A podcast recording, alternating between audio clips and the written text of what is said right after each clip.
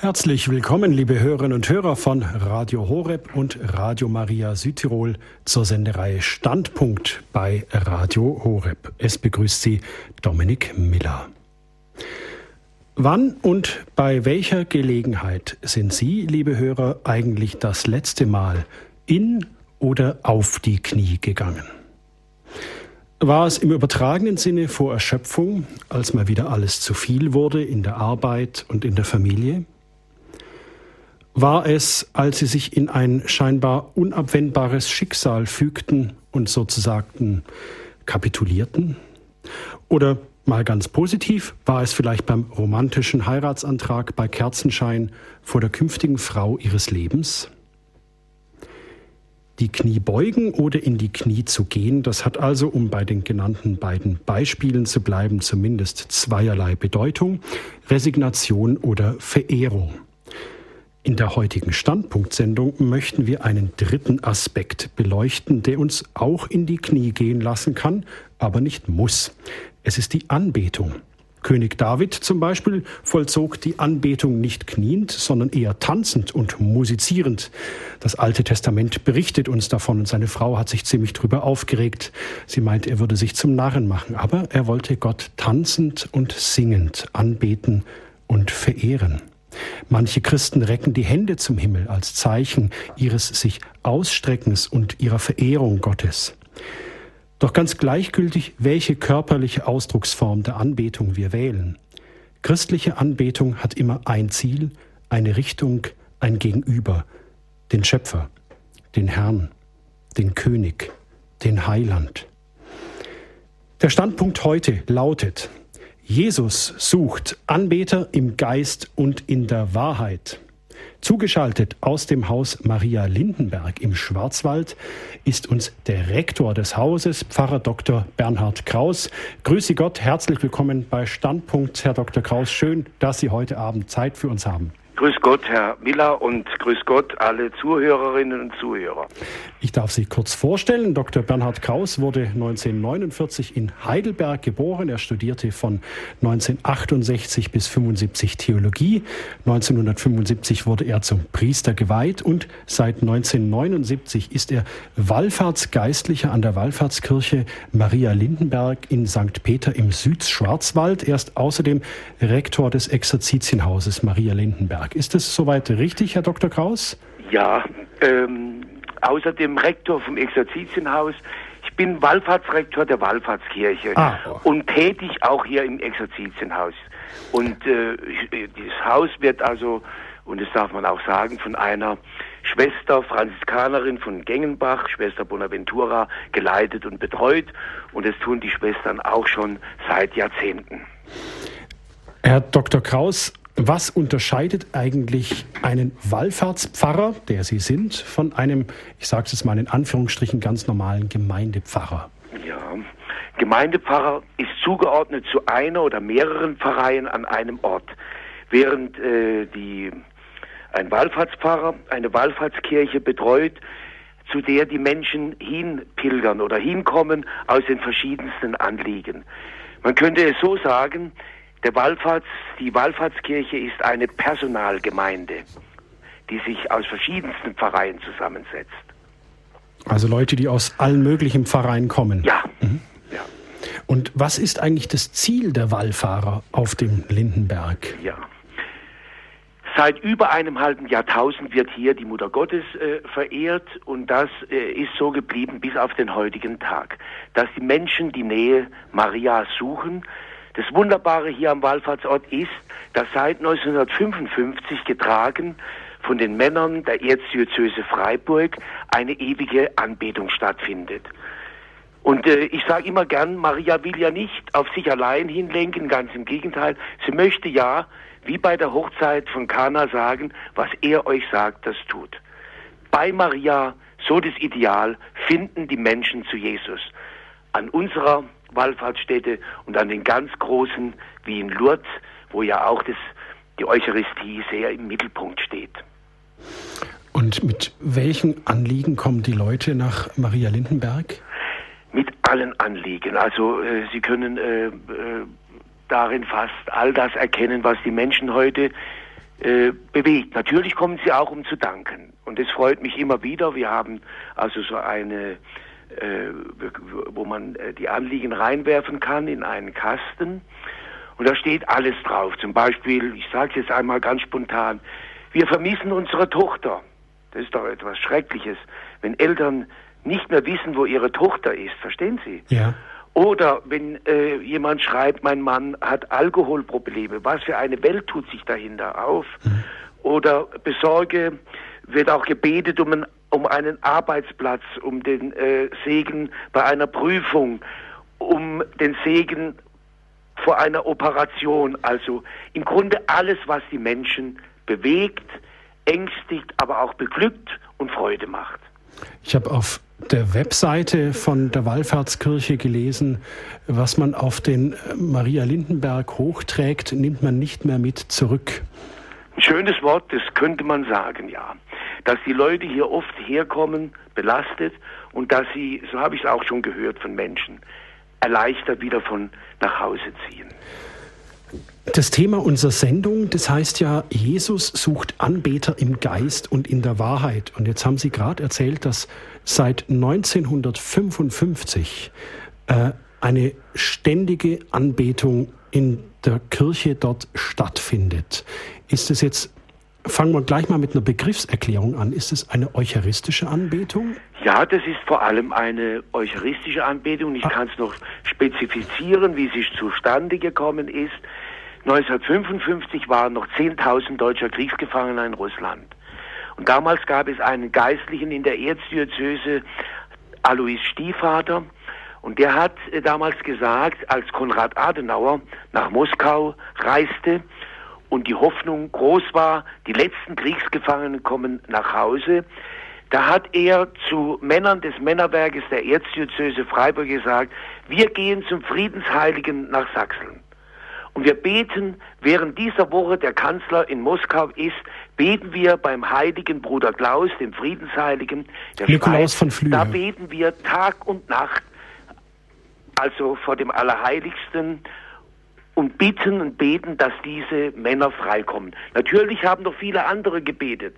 Ich denke zum Beispiel, die Frauen dieser Männer haben gebetet und viele andere mehr.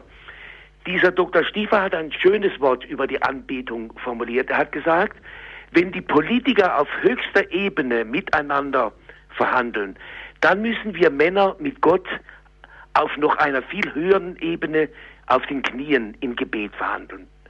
Und damals war es ja so, es gibt ja heute noch die Bilder, also der Tagesschau, der Wochenschau, wie äh, die ersten Männer dann, als Konrad Adenauer zurück war, ähm, äh, zurückgekommen sind, wie sie da gesungen haben. Nun danket alle Gott. Man sagt heute noch, politisch war das, was die äh, Menschen in Deutschland dem Kanzler Konrad Adenauer mit am höchsten angerechnet haben, dass ihm das äh, gelungen ist, diese Männer zurückzuholen. Und ich finde den Gedanken, die Politik zu unterstützen durch den, das Gebet auf einer noch viel höheren Ebene, das finde ich einen wunderbaren Gedanken. Jetzt sind ja die Kriegsgefangenen heimgekehrt, die hätten ja aufhören können, dann die Beter. Ja, und dann hat eben Dr. Stiefvater gesagt, äh, es gibt immer große Anliegen, äh, wofür wir beten, nicht? Zum Beispiel um all die Fragen des Friedens oder zum Beispiel für die Erneuerung der Kirche im Heiligen Geist. Man kann das Gebet der Männer Tag und Nacht gar nicht hoch genug einschätzen. Wir wissen gar nicht, was da auch nachts, wenn sie beten, alles zwischen ihnen und Gott für die Kirche und für die ganze Welt äh, geschieht. Wie viele Männer beten dort? Ja, es ist jetzt zur Zeit, um es aktuell zu sagen, äh, eine Gruppe da von 21 Männern aus Mannheim. Nicht? Die, die, es gibt auch noch größere Gruppen, bis zu 30, es gibt auch kleinere, 16, und die wechseln sich dann immer ab Tag und Nacht eine Stunde, nachts zwei Stunden im Gebet. Sind es eher alte Männer? Ja, muss man jetzt äh, sagen, das waren nicht immer alte Männer. Leider äh, ist jetzt die, wenn man die, was heißt leider, wichtig ist ja, dass ein Mensch betet. Und wir haben auch im, äh, in der Heiligen Schrift wunderbare Menschen wie den Simeon und die Hannah. Und Wer wüsste, was wäre, wenn die älteren Menschen unserer Kirche nicht durch ihr Gebet tragen, es wäre fast nicht vorstellbar. Ja, inzwischen sind es ältere Männer geworden. Und das ist auch etwas meine Sorge, wie es mit dieser Anbetung weitergeht. Ich weiß jetzt noch keine Antwort. Ich habe Hoffnung, dass vielleicht eines Tages auch wieder andere Jüngere sich bewegen lassen, diesen Dienst zu übernehmen. Da sind wir schon gleich beim Thema unserer Sendung. Herr Dr. Kraus, Jesus sucht Anbeter im Geist und in der Wahrheit. Sie haben dazu ein Impulsreferat vorbereitet. Dann gehört jetzt der Äther Ihnen, Herr Dr. Kraus. Sage ich Ihnen Dankeschön. Und das Schönste, was wir hören können, und ich freue mich, dass ich Ihnen das heute Abend, liebe Zuhörerinnen und Zuhörer, vortragen kann, ist ja das Evangelium, die Frohbotschaft. An einem Sonntag, wo die Menschen durch alles Mögliche froh werden wollen, habe ich Hoffnung und festen Glauben, dass es nichts Schöneres gibt, als auf das Evangelium zu hören. Ich muss auch etwas um Ihre Geduld bitten, denn Jesus sagt dieses Wort, dass der Vater Anbeter im Geist und in der Wahrheit sankt, im Rahmen einer Begegnung mit der Frau, der samaritischen Frau. Und ich darf Ihnen das Evangelium vortragen, wo die Begegnung beginnt und welchen Höhepunkt sie am Ende erreicht. Es heißt da, Jesus verließ Judäa und ging wieder nach Galiläa. Es ist das vierte Kapitel im Johannesevangelium. Er musste aber den Weg durch Samarien nehmen, so kam er zu einem Ort in Samarien, der Sycha hieß und nahe bei dem Grundstück lag, das Jakob seinem Sohn Josef vermacht hatte. Dort befand sich der Jakobsbrunnen. Jesus war müde von der Reise und setzte sich daher an den Brunnen. Es war um die sechste Stunde. Da kam eine samaritische Frau, um Wasser zu schöpfen. Jesus sagte zu ihr, gib mir zu trinken. Seine Jünger waren nämlich in den Ort gegangen, um etwas zum Essen zu kaufen. Die samaritische Frau sagte zu ihm, wie kannst du als Jude mich, eine Samariterin, um Wasser bitten? Die Juden verkehren nämlich nicht mit den Samaritern. Jesus antwortete ihr, wenn du wüsstest, worin die Gabe Gottes besteht und wer es ist, der zu dir sagt, gib mir zu trinken, dann hättest du ihn gebeten und er hätte dir lebendiges Wasser gegeben. Sie sagte zu ihm, Herr, du hast kein Schöpfgefäß und der Brunnen ist tief. Woher hast du also das lebendige Wasser? Bist du etwa größer als unser Vater Jakob, der uns den Brunnen gegeben und selbst daraus getrunken hat, wie seine Söhne und seine Hirten? Jesus antwortete ihr, wer von diesem Wasser trinkt, wird wieder Durst bekommen. Wer aber von dem Wasser trinkt, das ich ihm geben werde, wird niemals mehr Durst haben. Vielmehr wird das Wasser, das ich ihm gebe, in ihm zur sprudelnden Quelle werden, deren Wasser ewiges Leben schenkt. Da sagte die Frau zu ihm, Herr, gib mir dieses Wasser, damit ich keinen Durst mehr habe und nicht mehr hierher kommen muss, um Wasser zu schöpfen. Jesus sagte zu ihr, Geh, ruf deinen Mann und komm wieder hier. Die Frau antwortete, ich habe keinen Mann. Jesus sagte zu ihr, du hast richtig gesagt, ich habe keinen Mann. Denn fünf Männer hast du gehabt und der, den du jetzt hast, ist nicht dein Mann. Damit hast du die Wahrheit gesagt. Die Frau sagte zu ihm, Herr, ich sehe, dass du ein Prophet bist. Unsere Väter haben auf diesem Berg Gott angebetet. Ihr aber sagt, in Jerusalem sei die Stätte, wo man anbeten muss. Jesus sagte zu ihr, glaube mir, Frau, die Stunde kommt, zu der ihr weder auf diesem Berg noch in Jerusalem den Vater anbeten werdet. Ihr betet an, was ihr nicht kennt. Wir beten an, was wir kennen, denn das Heil kommt von den Juden. Aber die Stunde kommt, und sie ist schon da, zu der die wahren Beter den Vater anbeten werden im Geist und in der Wahrheit. Denn so will der Vater angebetet werden. Gott ist Geist und alle, die ihn anbeten, müssen im Geist und in der Wahrheit anbeten. Frau sagte zu ihm, ich weiß, dass der Messias kommt, das ist der gesalbte Christus. Wenn er kommt, wird er uns alles verkünden. Da sagte Jesus zu ihr, ich bin es. Ich, der mit dir spricht.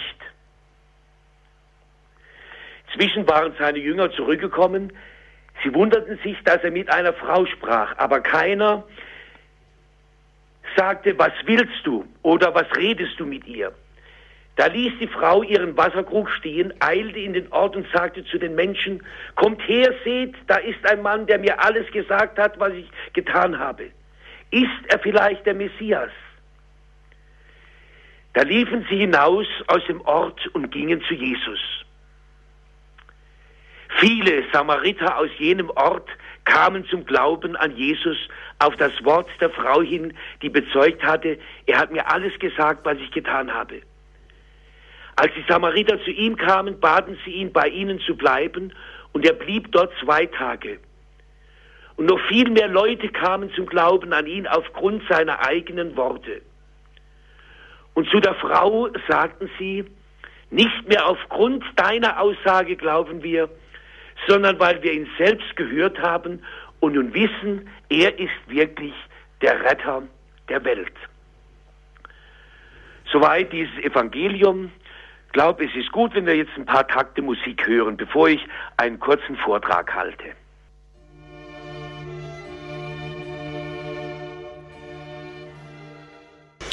Sie haben eingeschaltet bei der Senderande, pardon, jetzt verhaspel ich mich, bei der Sendereihe Standpunkt bei Radio Horeb.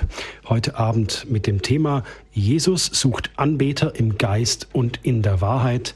Sie hören ein Impulsreferat von Wallfahrtspfarrer Dr. Bernhard Kraus.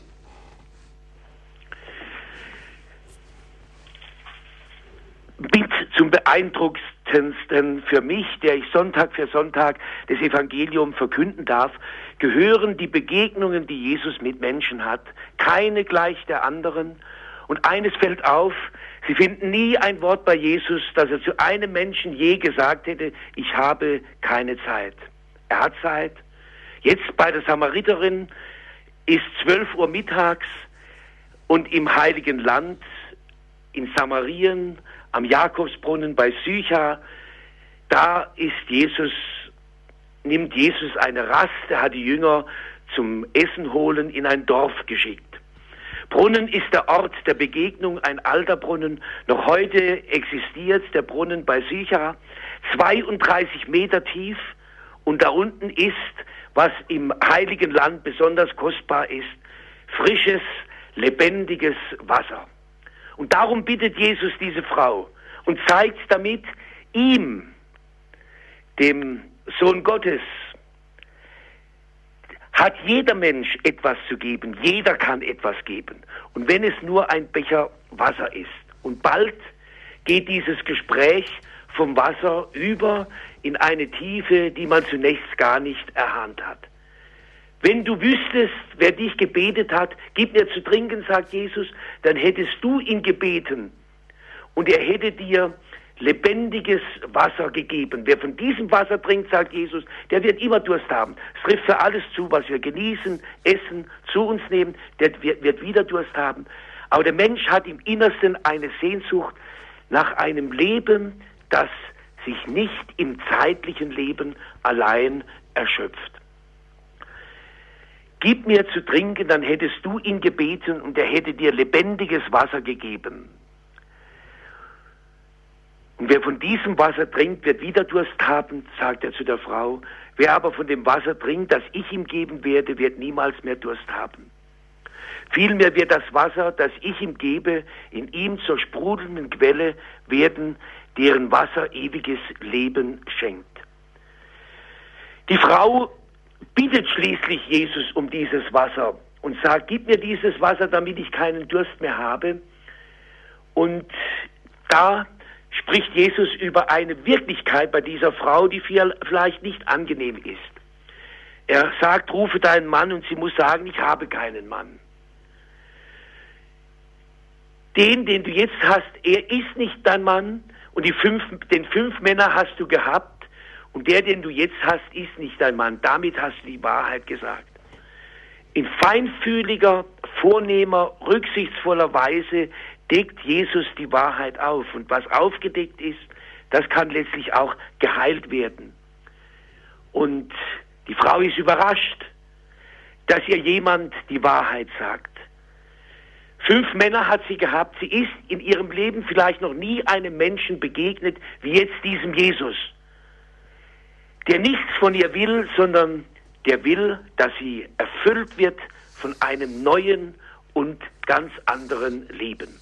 Es kommt dann im Verlauf dieses Gespräches zu der Frage, warum er überhaupt mit ihr spricht, weil ja die Juden, so sagt sie, mit den Samaritern nicht verkehren.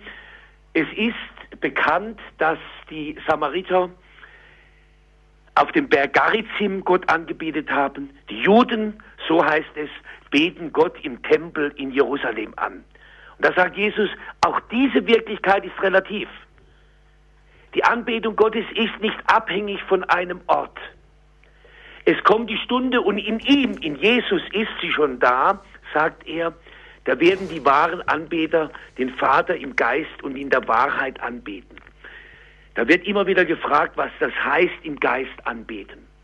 Natürlich heißt im Geist anbeten, im Heiligen Geist anbeten. Der Heilige Geist ist der wahre Lehrer unseres Glaubens. Der Heilige Geist, sagt der Apostel Paulus später, der ist sogar in uns. Er betet ständig in uns. Wir nehmen ihn oft nicht wahr. Der Heilige Geist ist auch der Begleiter im Gebet. Der spirituelle, der geistliche Begleiter, das ist der Heilige Geist. Und Jesus, der das sagt, ist selber der ganz vom Geist durchdrängte und vom Geist Gottes geführte. Die wahren Anbeter werden im Geist und in der Wahrheit anbeten. Wahrheit ist keine abstrakte Wahrheit. Nicht einmal zunächst eine theologische Wahrheit. Wahrheit ist hier Jesus selber. Er sagt, ich bin die Wahrheit, die Wahrheit in Person. Und vor Pontius Pilatus, vor dem er sagt, ich bin in die Welt gekommen, dass ich für die Wahrheit Zeugnis ablege. Jeder, der aus der Wahrheit ist, hört auf meine Stimme. Das sagt damals Pontius Pilatus zu ihm bei dem Prozess. Was ist Wahrheit? Sehen Sie? Und das ist die falsche Frage. Was ist Wahrheit? Pontius Pilatus hat die ewige Wahrheit nicht erkannt, die in Person vor ihm steht. Er hätte fragen müssen, wer ist die Wahrheit? Und deswegen ist die Anbetung in der Wahrheit die Anbetung durch Jesus Christus. Bei der heiligen Messe, da bekennen wir es und bezeugen es. Unmittelbar vor dem Vater unser und zum Abschluss des Hochgebetes, da beten wir durch ihn und mit ihm und in ihm. Diese drei Worte, durch ihn, mit ihm und in ihm, ist Anbetung im Geist und in der Wahrheit. Die Frau wird von der Begegnung mit Jesus immer mehr berührt. Am Ende eilt sie selber ins Dorf und äh, bezeugt Jesus. Sie ist die erste Evangelistin, die erste Frohbotschafterin der Samariter. Samarien übrigens ist das heutige Westjordanland. Und man weiß, dass es dort unmittelbar in der Zeit der Apostel noch Christen gegeben hat. Eine eigene entstehende und werdende Kirche vor dem ersten, schon während dem ersten Jahrhundert. Und nachher sagen die Menschen, und das wäre natürlich der Idealfall, aus der Begegnung mit Jesus heraus bezeugt diese Frau, dass sie den gefunden hat, den sie gesucht hat, der ihr alles gesagt hat der ihr seine ganze Güte und Liebe geschenkt hat, der sie zu den wahren Quellen des Lebens hingeführt hat. Wer denkt da nicht bei dem lebendigen Wasser an die Taufe, die wir alle empfangen haben? Und die Anbetung ist ja im Grunde eine Konsequenz unserer Taufe. Das lebendige Wasser, das ständig in uns fließt und sprudelt, möchte sich zeigen auch in der Hingabe und in der Liebe zu Jesus. Am Ende sagen die Menschen an diesem Ort, dass sie nicht mehr aufgrund der Worte dieser Frau glauben, sondern weil sie Jesus selber gehört haben und erfahren haben, er ist wirklich der Retter der Welt. Das wäre doch unsere Sehnsucht, das wäre doch die größte Gebetsabsicht, Intention, Aufgabe, gleichgültig wo Menschen heute anbeten, verborgenen ältere Menschen, Jugendliche, Es gibt nicht nur hier auf dem Lindenberg eine Anbetung. Das Schönste, was ich äh, erlebt habe und erleben durfte, ist in Kirchenreuth in der Oberpfalz, Diözese Regensburg, eine ewige Anbetung in der ganzen Pfarrgemeinde. Getragen von der ganzen Pfarrgemeinde, von jung und alt. Das ist etwas fast, ja, Unvorstellbares. Und es gibt's dennoch und ist so. Es gibt auch bei uns in der Erzdiözese noch Anbetung, zum Beispiel auch für Frauen bei den Schwestern in Gengenbach, bei Offenburg, im Haus St. Anna können Frauen teilhaben an der ewigen Anbetung. Und ich denke mir, zu beten, dass Menschen zu Jesus finden, ihn direkt zu bitten im Allerheiligsten. Natürlich ist Anbetung nicht nur vor dem Allerheiligsten, sondern auch da, wo wir in der rechten Haltung den Menschen begegnen. Der heilige Vinzenz von Paul, er hat eines Tages eine Schwester beruhigt, die ständig in der, im Krankendienst beschäftigt war. Da hat er gesagt zu ihr, wenn Sie bei der Anbetung sind, sind Sie bei Gott. Aber wenn Sie bei den Kranken in Liebe sind, sind Sie auch bei Gott. Also in dieser Spannung, in dieser Bewegung, dass wir Gott unsere Liebe, unsere Hingabe zeigen. Sicher ist es mit einer der schönsten Quellen, die wir haben, dass Jesus im Altarsakrament Tag und Nacht bei uns gegenwärtig ist. Ich darf Ihnen noch eine am Ende meiner kurzen Hinführung sagen. Karl Rahner hat in seinem letzten Interview, das er gegeben hat, auf die Frage, was denn für die Kirche in Deutschland das Wichtigste wäre, da hat er Folgendes geantwortet. Er hat gesagt, dass Gott mehr geliebt und angebetet wird. Kann seine Aussage im Grunde nur unterstreichen. Ich glaube, jetzt hören wir etwas Musik.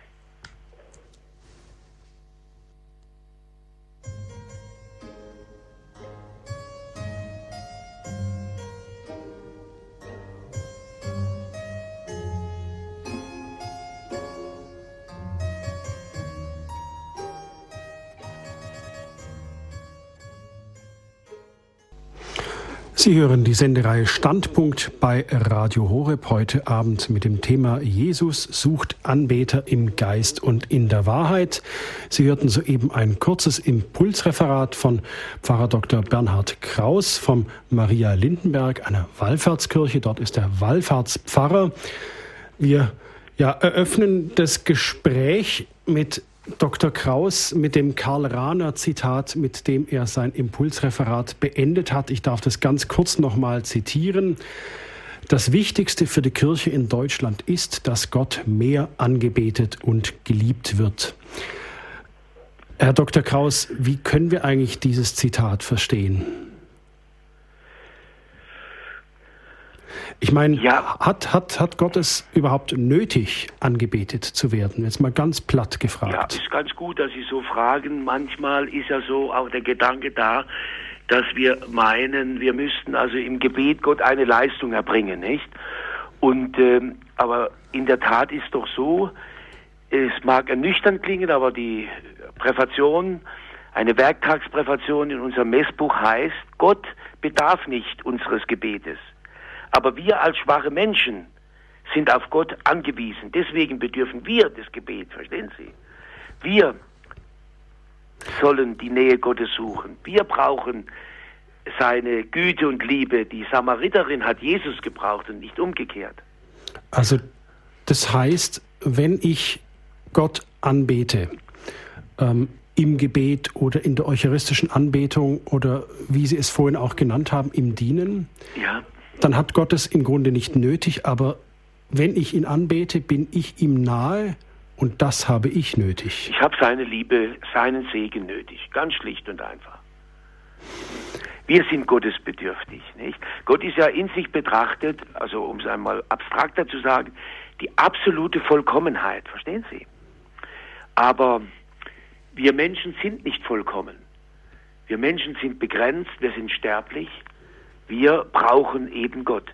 Was ich dazu noch hinzufügen möchte, was mich immer auch tief beeindruckt ist, dass wir immer wieder im Evangelium das Zeugnis finden, dass Jesus betet, er ganze Nächte betet, dass er scheinbar in dieser irdischen Zeit seines, seiner Existenz, dass er da immer die Nähe des Vaters gesucht hat, dass er seine Hilfe gebraucht hat, dass er zum Beispiel am Ölberg, nicht, hat er sich ja gewünscht, dass die drei mit ihm beten, aber die verfallen in eine Müdigkeit, in eine Depression, die halten die Situation gar nicht mehr aus. Jesus betet, spricht zu seinem Vater. Und es, er braucht am Ende sogar Stärkung durch einen Engel, der ihn in dieser äußersten Situation, wir können uns ja das Ölberggebet gar nicht vorstellen, was das für ein Gebet war, wo ihm im Inneren alles, was war, an Bösem vor Augen war, für das er dann aus Liebe zur Erlösung der Menschen stirbt. Nicht? Also so ist, glaube ich, der Gedanke, möchte ich mal vorsichtig sagen, richtig. Nicht? Warum sucht Jesus jetzt eigentlich Anbeter? So der Titel ja unserer Sendung, ja. Jesus sucht Anbeter im Geist und in der Wahrheit. Warum sucht Jesus jetzt diese Anbeter? Er möchte sie mit hineinnehmen in die, in die Bewegung zum Vater hin, in die Liebe, die er vom Vater her erfahren hat, in die Gnade, in den Segen, in die Kraft, die er vom Vater her geschenkt bekommt. Also das heißt, er, tu, er sucht die Anbeter, weil, wie gesagt, wir die Nähe zum Vater nötig haben. Ja. Ist jetzt, um ein bisschen die Begriffe zu klären, die wir heute Abend so verwenden, ja. wenn wir von Anbetung sprechen, jetzt im Sinne dieser Sendung, reden wir jetzt da von einer, ja, jetzt einer eucharistischen Anbetung, wo, wie Sie es eingangs zum Beispiel beschrieben haben, sich eine Gruppe vor dem ausgesetzten Allerheiligsten ja. trifft und eben entweder still betet oder unterbrochen von Lobpreis oder Impulsen. Ist das jetzt mit der Anbetung im Sinne dieser Sendung gemeint oder wie können wir das verstehen? Dass wir das ein bisschen eingrenzen für ja. heute Abend. Also von diesem Ort her, wo ich bin, habe ich natürlich jetzt in erster Linie daran gedacht. Nicht? Okay. Aber es gibt andere Weisen. Das ist klar. Davon bin ich überzeugt. Das gibt andere Weisen auch. Äh, wenn äh, der Geist Gottes in uns lebt und er ständig äh, in uns betet, und das wollte ja Jesus auch sagen. Er hat ja vielleicht nicht in erster Linie zuerst an die eucharistische Anbetung gedacht, sondern an die Anbetung überhaupt. Dann kann ich Gott überall, wo ich bin, anbeten. Aber dann bleiben aber bei dem, wie Sie es gemeint haben, einfach, dass wir uns jetzt hier auf das Thema der eucharistischen Anbetung mal beschränken. Ja. ja. Ähm, was genau passiert eigentlich geistlich bei einer eucharistischen Anbetung? Ja, ich würde es einfach sagen, das, was bei der Heiligen Messe auch passiert, es passiert eine Verwandlung, möchte ich mal sagen. Erklären Sie das bitte. Wie, wie, wie, wie kann ich mir das vorstellen, die Verwandlung? Ja. Ich hätte es jetzt fast auf eine lustige Weise gern gesagt. Gerne aber auch lustig. eine tiefe Weise. Ja? Äh, ich erinnere mich noch gut hier an einen Anbetungsmann aus Durbach. Durbach ist ein Weinort, der auch über die Grenzen unserer Diözese bekannt ist. Und da hat ein Mann einmal erzählt, wie er zum ersten Mal hier auf den Lindenberg gekommen ist. Erst wollte er nicht, aber wollte seinen Freund nicht enttäuschen. Jetzt war er die Woche da. Es ist ja hier dann auch Erholung für die Männer, auch Vortrag, geistlicher Vortrag, äh, Aussprache. Und äh, dann hat er das nächste Mal gesagt, äh, und es hat ihm gut gefallen bei der Anbetung, wisst ihr, was meine Frau gesagt hat, als ich bei der Anbetung jetzt zurückgekommen bin nach Durbach. Meine Frau und meine Kinder, die haben gesagt, Vater, seitdem du bei der Anbetung auf dem Lindenberg warst, hast du dich gebessert. Sehen Sie. Hat die Familie was gespürt?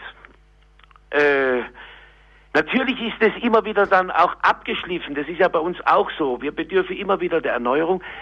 Manchmal haben dann die Frauen, die Kinder zu ihm gesagt, Vater, es wäre wieder Zeit, wenn du zur Anbetung auf den Lindenberg gehst.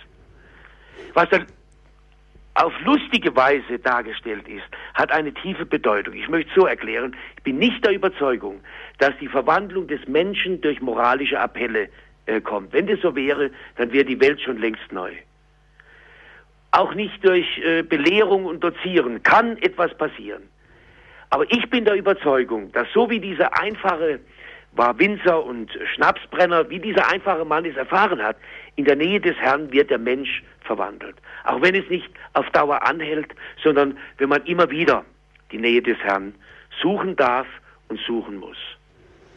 Jetzt ist es ja eine Erfahrung von manchem katholischen Christen, der, den es in eine eucharistische Anbetung verschlägt, sage ich es mal so. Ja. Dass er irgendwie vor dem ausgesetzten Allerheiligsten sitzt und irgendwie sprachlos ist, dass es irgendwie eine trockene Zeit ist, dass er nicht recht weiß, ha, was soll ich jetzt sagen? Und dann sitzt man vielleicht auch stumm drin. Ja, und das darf auch so sein. Ich, äh, jetzt dieses Jahr ist noch das Jahr des Pfarrers von Ars. Äh, ich war dieses Jahr noch einmal mit, meinen, mit den Schwestern hier in Ars. Da wird ja die, das Beispiel berichtet von dem Mann, der da immer in der Kirche war. Und äh, eines Tages kommt äh, der Jean-Maria Vianney und fragt ihn, hat kein Buch aufgeschlagen gehabt, hat keinen Rosenkranz aufgeschlagen, hat, was er denn die ganze Zeit tut. Und da sagt er, ich schaue ihn an und er schaut mich, schaut mich an. Aber ist natürlich klar, das ist eine hohe Form des betrachtenden Betens, das dieser einfache Mann gehabt hat. Aber vielleicht wäre es manchmal auch befreiend, wenn man den Menschen sagt, du musst gar nichts leisten, du musst gar nichts tun, du musst gar nicht aus eigener Kraft sprechen. Du darfst dich ihm so aussetzen, wie du bist. Ist nicht einfach, ist ganz klar. Gerade für uns Menschen, wo ständig etwas geschehen muss. Nicht? Ich meine, man muss natürlich dann vielleicht auch, wenn es in der Weise noch nicht geht, Hilfen geben. Was und wie man beten kann, wie man vielleicht auch ein Wiederholungsgebet sprechen kann, wie man den Rosenkranz beten kann, auch ein Wiederholungsgebet. Oder es gibt da viele Möglichkeiten. Anbetung ist anspruchsvoll, das ist wahr, ja. Aber primär ist Anbetung erstmal auch Gegenwart des Herrn ja. wahrnehmen. Ja, ja. Jetzt ist so der Eindruck, als wir auch so im Vorfeld zu dieser Sendung miteinander gesprochen haben, Herr Dr. Kraus, der Eindruck ist so rein subjektiv, dass die Anbetung, die eucharistische Anbetung in manchen Kirchengemeinden stagniert. Ähm, gibt es dafür irgendwelche Gründe, die Sie, die Sie festmachen können? Es ist äh, schwer für mich zu sagen. Ich, ich weiß auch nicht, ob sie äh, stagniert. Ähm Jetzt spreche ich mal aus meiner eigenen Erfahrung. Ja. Ähm, in meiner Jugend, ähm, in den 70er Jahren, äh, also ich kann mich kaum erinnern, an eine Anbetung, die ich mitgemacht habe oder das in der Jugendarbeit. Äh, ich habe ja auch äh, eine Messdienerkarriere hinter mir, ja. wie so mancher äh, männliche katholische Katholik. Ähm, aber okay, dass es einmal einen eucharistischen Segen gab, daran erinnere ich mich, aber ich kann mich nicht erinnern an Anbetungszeiten oder Holy Hours, wie es heute heißt, mhm. ja, wo Lobpreis gesungen wird vor ausgesetztem Allerheiligsten. Warum ist es in manchen Gemeinden einfach nicht so präsent? Hängt es vielleicht damit zusammen, dass die Menschen nicht wissen, was Anbetung, eucharistische Anbetung ist und was sie vermag? Ich möchte also kein äh, Urteil fällen, nicht? Ich meine, äh, sicher ist da ein Rückgang. Äh, auch vielleicht äh, in der Vorstellung, wer gegenwärtig ist im Tabernakel. Darf da ein Beispiel äh, Ihnen schildern aus den 20er Jahren jetzt. Und es war von ausschlaggebender Bedeutung. Schreibt Edith Stein in, ein, in ihrem Bericht, also äh, Bericht aus einer jüdischen Familie, dass sie 1921 nach Frankfurt gekommen ist zu einem Vortrag. Sie fühlte oder dachte sich, dass sie Atheistin ist. Sie hat ja mit 13 Jahren gesagt, ich habe mir bewusstes Beten abgewöhnt. Da kommt sie in den Frankfurter Dom und da spielt sich folgende Szene ab. Sie sieht, wie eine Frau vom äh, die da auf dem Dom ihre Waren angeboten hat, also eine Bäuerin, in den äh, Dom reingeht, die Kniebeuge, so wie es üblich war, sich in eine Bank kniet und dort betet. Für Edith Stein, so schreibt sie in diesem Buch, Bericht aus, aus dem Leben einer jüdischen Familie, war das die Frage, warum gehen denn die katholischen Christen außerhalb des Gottesdienstes in die Kirche? Was suchen sie dort? Und warum betet die Frau dort, obwohl kein Gottesdienst ist? Nicht? Später wird bekannt, nach ihrer Konversion in Beuron, dass sie also vor allem auch diese eucharistische Anbetung geliebt hat. Also ihr war das Beispiel dieser Frau ein Anstoß ähm, für ihren eigenen Glaubensweg. Jetzt mit Edith Stein geben Sie auch einen Anstoß hier in die Sendung rein. Ich meine, es gibt ja zahlreiche Klöster, die sich ganz der eucharistischen Anbetung ja. verschrieben haben. Ja. Äh, Radio Horeb-Hörer kennen da die Klarissenkapuzinerinnen in Koblenz oder in Mainz, ja. wo die ewige Anbetung auch zum Teil übertragen wird. Ähm, und Sie hatten das im Eingang zu dieser Sendung schon erwähnt. Was wäre eigentlich Deutschland ohne diese Beter? Ohne die Menschen, die eigentlich ständig im Gespräch mit Gott sind, im Gebet sind. Was wäre Deutschland ohne diese Menschen? Was glauben Sie? Wir leben davon, davon bin ich überzeugt. Wie von Kraftzentren, also die man jetzt nicht äh, äh, nach Leistung oder nach Wert beurteilen kann, bin ich der festen Überzeugung, dass wir davon leben und dass das Gebet dieser Menschen auch unser Volk über Abgründe hinwegträgt. Davon bin ich überzeugt. Auch wenn die Menschen es bei uns nicht merken. Es gibt ja nicht nur ehrwürdige Klöster und Orden, die seit Jahrhunderten die Anbetung praktizieren und auch als ihre Aufgabe ansehen. Ja. Ich habe ein wenig recherchiert und auch mal rumgefragt. Zum Beispiel im charismatisch geprägten Gebetshaus Augsburg. Da wird seit einiger Zeit eine sieben Tage die Woche Anbetung aufgebaut. Viele junge Erwachsene stehen dazu im sogenannten vollzeitlichen Dienst. Das Gebetshaus Augsburg, das erfährt ein enormes Wachstum und Zulauf. Oder die marianisch geprägte Jugend 2000, die ist ja deutschlandweit organisiert. Die organisieren regelmäßige Anbetungsstunden in allen möglichen Städten Deutschlands. Und diese Anbetungen nennen sich Holy Hours. Ähnlich initiiert die Gruppe Adorei in der Schweiz Anbetungen. Dann gibt es auch noch die Teenagergruppe FCKW der charismatischen Erneuerung, die an ihren Jugendwochenenden regelmäßig Anbetungszeiten anbieten. Oder in der Münchner Innenstadt finden im Advent die sogenannten Stay and Pray statt. Das ist sozusagen eine Anbetung mitten im Trubel der Vorweihnachtszeit, zu der Passanten von der Straße her eingeladen werden. Und das sind nur einige Gruppen, die ich da nennen mag. Vielleicht, wenn nachher sich die Hörer in die Sendung einschalten, vielleicht wissen die auch noch Gruppen, die ja sich auch der Anbetung verschrieben haben. Das darf einen doch erfreuen, nicht? Das darf doch auch Mut machen, dass also die kommende Generation schon da ist. Was bedeutet jetzt so ein geistlicher Aufbruch für die Kirche in Deutschland und später auch vielleicht weltweit, wenn es jetzt eben so Gruppen gibt. Es sind ja äh, größtenteils auch Privatinitiativen, Menschen, die irgendwie eine Vision haben, die erkannt haben, das braucht's jetzt und ich organisiere das jetzt und ich mache das jetzt. Was bedeutet das für unsere Kirche hier in Deutschland? Also ich möchte einfach sagen, äh, möchte meine Dankbarkeit ausdrücken. Ich möchte sagen, dass das lebendige Zellen sind am Leib Jesu Christi und dass man gar nicht ermessen kann, äh, wie weit äh, dieses Gebet äh, dieser Jugendlichen in Augsburg oder in München oder wo auch immer oder der Schwestern in äh, Koblenz und in Mainz, wie weit es in die Zukunft hineinragt. Verstehen Sie? Es ist einfach ein Bekenntnis, dass ähm, wir es ohne ihn nicht können. Jesus sagt doch ganz klar, getrennt von mir könnt ihr nichts tun.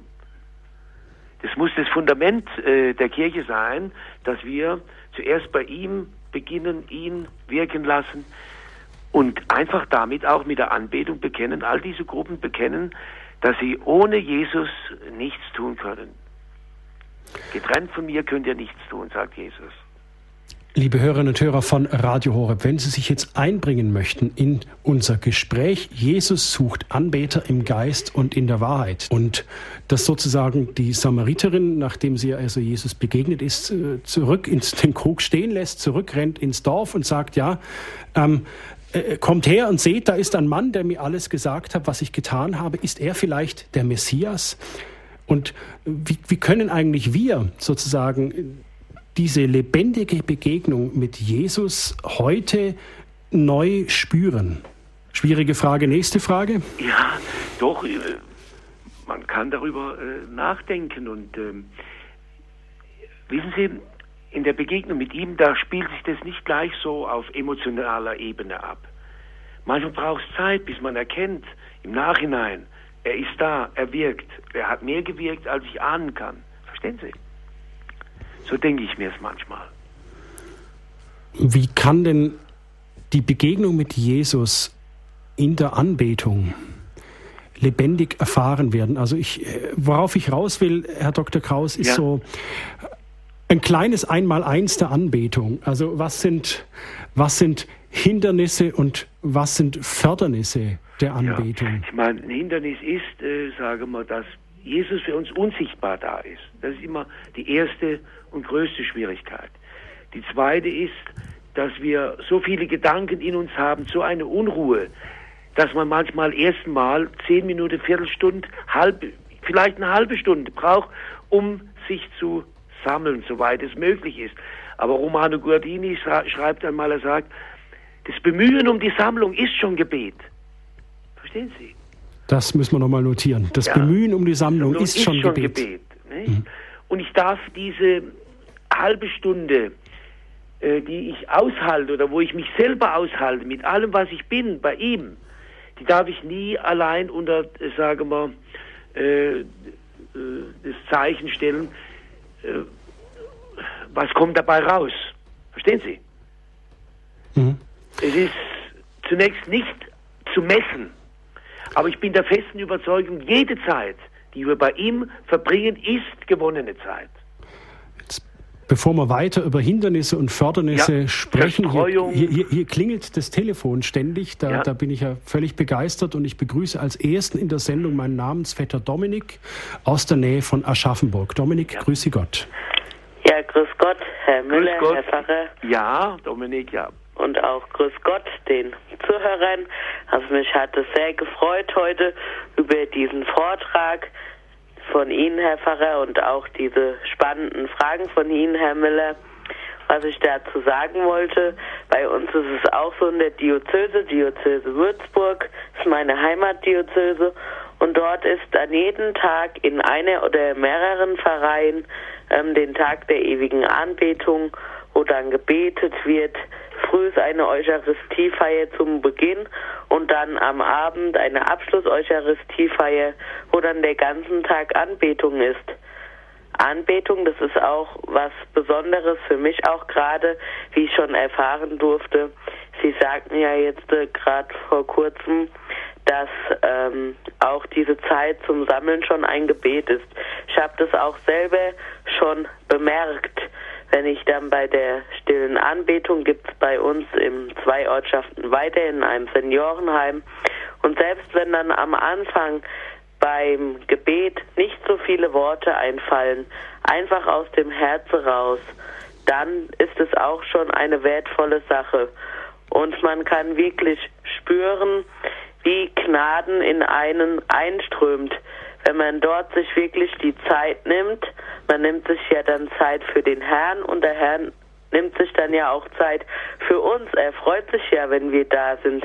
Und wenn wir dann dort knien, ich bin jetzt auch in einem charismatischen Gebetskreis und dort den Lobpreis aus dem Herz raus, einfach mit dem Heiligen Geist rausposaunen, raussprudeln, das ist was sehr, sehr Schönes. Das gemeinsame Gebet auch, es kann uns viel, viel Gnade und viel, viel Hilfe im Leben sein. Kann ich ganz kurz fragen, wie sich denn das anfühlt, wenn diese Gnaden durch einen durchfließen, Dominik? Ja, so genau kann man das nicht ähm, beschreiben. Das ist was, man kann es auch ungenau beschreiben. Es ist was ganz Besonderes. Also es ist eine Atmosphäre, die man spürt. Man schaut dann ähm, auf den Heiland im ausgesetzt, den ausgesetzten Heiland in der Monstranz und betet und sagt eigentlich dann alles im Stillen, ähm, was einem so auch im Leben dann auffällt durch die Gnade Gottes, wie groß und wie herrlich er ist und was uns auch alles geschenkt ist. Und es ist einfach so ein besonderes Gefühl, dass der Heiland, er macht sich so klein, er kommt auf unsere Erde und ist immer noch heute auch in den Tabernakeln gegenwärtig.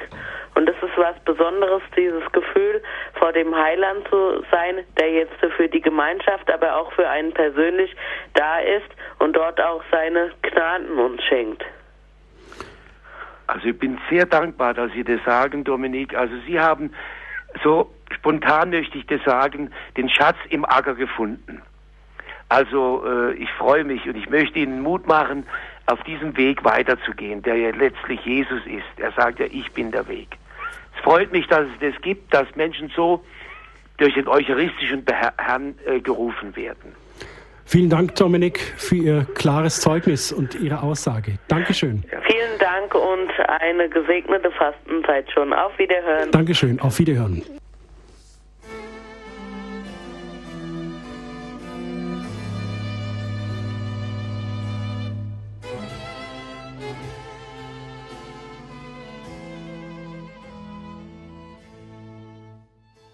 Jesus sucht Anbeter im Geist und in der Wahrheit. Das ist das Thema heute Abend bei Standpunkt. Wir sind im Gespräch mit dem Wallfahrtspfarrer Dr. Bernhard Kraus vom Maria Lindenberg im Südschwarzwald. Das Telefon klingelt hier bei uns und ich bedanke mich sehr für die Geduld von der Frau Schieb aus Nussloch, die jetzt lange in der Leitung gewartet hat. Grüße Gott, Frau Schieb. Hallo. Grüße Gott und guten Abend, Herr Miller und guten, guten Abend, Herr, Pfarrer. Guten Abend. Also ich darf sagen, ich stelle mich mal kurz vor, ich bin 54 Jahre alt, Verwaltungsangestellte und gehöre der Schönstadtbewegung an, Krankenbund. Und seit 30 Jahren, ich bin schon 30 Jahre im, im, im Amt in, in Heidelberg, gehe ich in der Mittagspause in eine Kirche. Da ist wohl keine ausgesetzte Allerheiligste, aber ein Tabernakel ist da. Erst waren wir im Rathaus, dann bin ich in die nächste Jesuitenkirche, erst eine Viertelstunde, dann eine Halbstunde, dann sind wir umgezogen, dann war die Albertkirche in der Nähe. Jetzt war die aber abgeschlossen. Dann habe ich erst mal dem Pfarrer, bin ich 20 Mal auf die Nerven gefallen, bis er auf, aufgeschlossen hat. Und dann bin ich täglich komme von montags bis freitags, jeden Tag, halbe Stunde. Und jetzt mache ich anderthalb Stunden Mittag, erst esse und dann eine Stunde Anbetung. Am Anfang hat man Andachte gebetet oder aus dem Herzen. Jetzt werden die Worte immer weniger.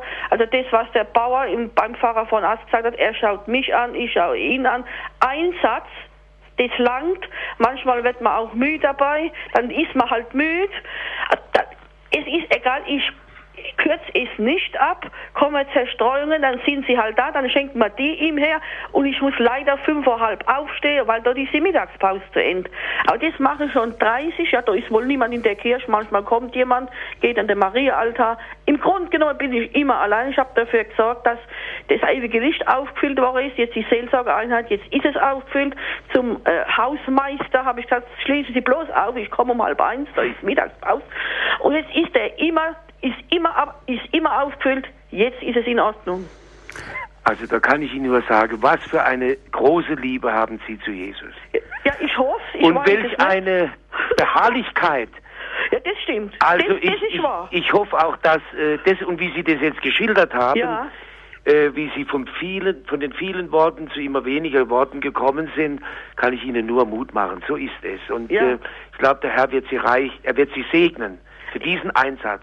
Ja. Und Sie beten da für ganz Heidelberg und die ganze Und Umgebung. für unsere Seelsorgeeinheit. Ja, also ich freue mich, dass es sowas gibt. Das macht auch mir als Priester wieder Mut. Das muss ich Ihnen sagen. Vielen Dank. Ich war auch schon in Gängerbach im Urlaub, aber bin ich auch schon fünfmal gewesen. Sind Sie? Ja, also ja. wunderbar. Freut mich, dass Sie das machen. Also und es werden eines Tages werden äh, bereiten Sie den Weg für andere, die dann auch Ah, ja. äh, Mut haben. Also das macht jetzt richtig äh, Freude, mit welch einem Einsatz Sie das getan haben. Ganz kurz noch, Frau Schieb. Ja. Ähm, Ja. Sie haben gesagt, am Anfang waren es viele Worte, jetzt werden Ja, es immer ich weniger am Worte. Anfang, wenn man das nicht geübt Jetzt lassen Sie mich noch ein paar Worte sprechen, Augenblick. Ähm, wie, wie, wie, wie war das, als die Worte weniger wurden und, Ja, und als Sie so mal, dann- still werden konnten vom ja, Herrn? da kommt man dann von wenigen Worten zum Satz und dann kommt man ins Schweigen. Da kommt man ins, ich würde mal sagen, dann setzt man sich der göttlichen Gegenwart aus.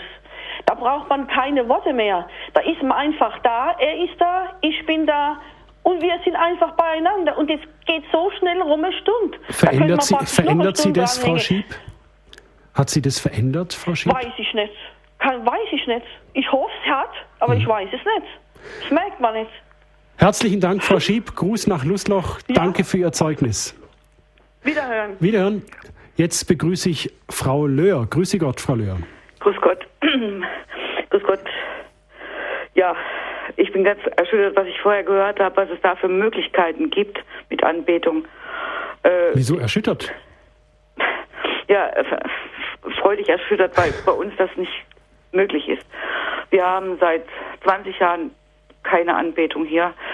Nach der Renovierung der Kirche ist der Tabernakel in einer modernen Form auf die rechte Seite ganz neben dem Eingang der Sakristei hingesetzt worden. Ein steinerner Block, künstlerisch möglicherweise wertvoll, aber äh, nichts. Tabernakel ist Tabernakel. Das ist wahr. Ja, aber normalerweise steht er auf dem Altar oder in der Nähe des Altars, rechts oder links. Aber der steht ganz weit weg vom Altar. Sie sind es doch, die dem Tabernakel die Ehre erweist. Ja, aber es gibt keine Anbetung. Würden Es Sie gibt gerne keine eine, Aussetzung. Ja, aber da darf ich dazu noch etwas sagen. Äh, grundsätzlich ist schön, wenn eucharistische An Aussetzung ist, aber grundsätzlich äh, Tabernakel äh, ist, wie der Herr Miller gesagt hat, Tabernakel ist der Herr präsent. Und ich würde sogar so weit gehen manchmal, wenn Kirchen heute aus welchem Grund auch nicht mehr äh, geöffnet werden, was äh, aus manchen bedauerlichen Grund äh, vielleicht Nee, notwendig ist. die, die ist offen. Ich bin ja öfters mal drin. Also Ja. offen ist sie ja. Und dann ist ja gut, wissen Sie, wenn Sie drin sind, möchte ich Ihnen einfach Mut machen, Frau Löhr, diese innere Beziehung zu ihm herzustellen. Und ähm, spielt keine Rolle, ob das in der Seitenkapelle ist oder auf dem Hauptaltar. Würde ich kein, äh, zunächst einmal kein Problem draus machen. Wichtig ist, dass Sie dort beten und beten können. Verstehen Sie? Das wäre wichtig.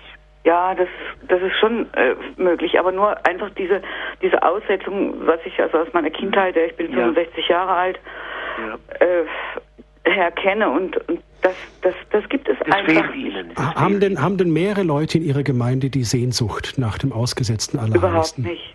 Unsere Gottesdienste, also wenn äh, Freitag Rosenkranz sind, dann Rosenkranz ist und hinterher die Feier, dann sind wir vielleicht sechs Frauen. Mehr nicht. Trotzdem, also ich, ich muss Ihnen sagen, äh, diese sechs Frauen, die dort beten, die beten für die ganze Pfarrgemeinde, auch für den Pfarrer und für die ganze Wir Kirche. haben keinen Pfarrer. Wir sind wieder mal das dritte Mal vakant. Mhm. Mhm. Ja, Das ist das andere Problem. aber wenn Sie miteinander beten, es soll kein falscher Trost sein, äh, und wenn Sie da nicht nachlassen, dann äh, tragen Sie viele Menschen im Gebet auch beten vielleicht, dass ein neuer Pfarrer wiederkommt oder äh, verstehen Sie, dazu möchte ich Ihnen Mut machen. Ja, nicht Dankeschön. nachzulassen. Nein, nein. Ganz wichtig, dass diese sechs Frauen weiter beten. Ja, das tun wir und das, wir wissen auch, dass wir für die anderen beten. Familiengottesdienste sind gerammelt voll, da ist Event, da ist äh, viel Spaß, ja. Ja. Aber äh, ums Wesentliche, glaube ich, geht's da nicht mehr. Hm. Ich werde Ihnen trotz, ja, möchte trotzdem sagen, das, ist, das mag so sein, dem Äußeren nach. Bei Ihnen, bei den sechs Frauen geschieht Großes, Gutes. Möchte Ihnen einfach Mut machen. Mehr kann ich nicht sagen. Dankeschön, ja. Ich habe immer gewusst, in den Pfarrgemeinden, wo ich selber noch dann als Kaplan war, habe ich immer gewusst, auch wenn es nur wenige sind, es sind die, die wichtig sind. Verstehen Sie? Es ist so, davon lebt die Kirche. Und wenn Sie da in der Kirche beten, vor dem Allerheiligsten, ist es Anbetung. Gell? Auch wenn das jetzt Rosenkranz oder was auch immer, spielt keine Rolle. Möchte Ihnen Mhm. einfach Mut machen, nicht zu resignieren. Nein, ich nein, weiß, das dass ich- es heute schwer ist. Das tue ich in keinen Fall, aber ich, wie ich das gehört habe, diese Anbetungsmöglichkeiten überall, da war ich schon ein bisschen traurig Ja. und habe gedacht, warum, warum ist es bei uns? Wir sind vier Gemeinden, die in so einer Seelsorgeeinheit zusammengeschlossen ist, wie das jetzt üblich ist. Aber äh, die Seelsorge bleibt natürlich da auf der Strecke. Es ist doch so, Frau Löhr, als aktive Christin und als Beterin und als gläubiger Mensch dürfen Sie ja mit dem Unglaublichen, mit dem Unwahrscheinlichen rechnen. Das rechne ich täglich, ja. weil ich ja drauf vertraue. Aber trotzdem habe ich einfach gedacht, ich muss jetzt mal anrufen und auch mal sagen, Leute, äh, so schön wie es in Bayern oder was weiß ich überall ist, Nein. ist es eben nicht überall in Deutschland. Frau Löhr, was Sie sagen, ist sogar äh, äh, gang und gäbe. Ja. Auch das gehört zur Wahrheit hierhin, dass man das so sagt.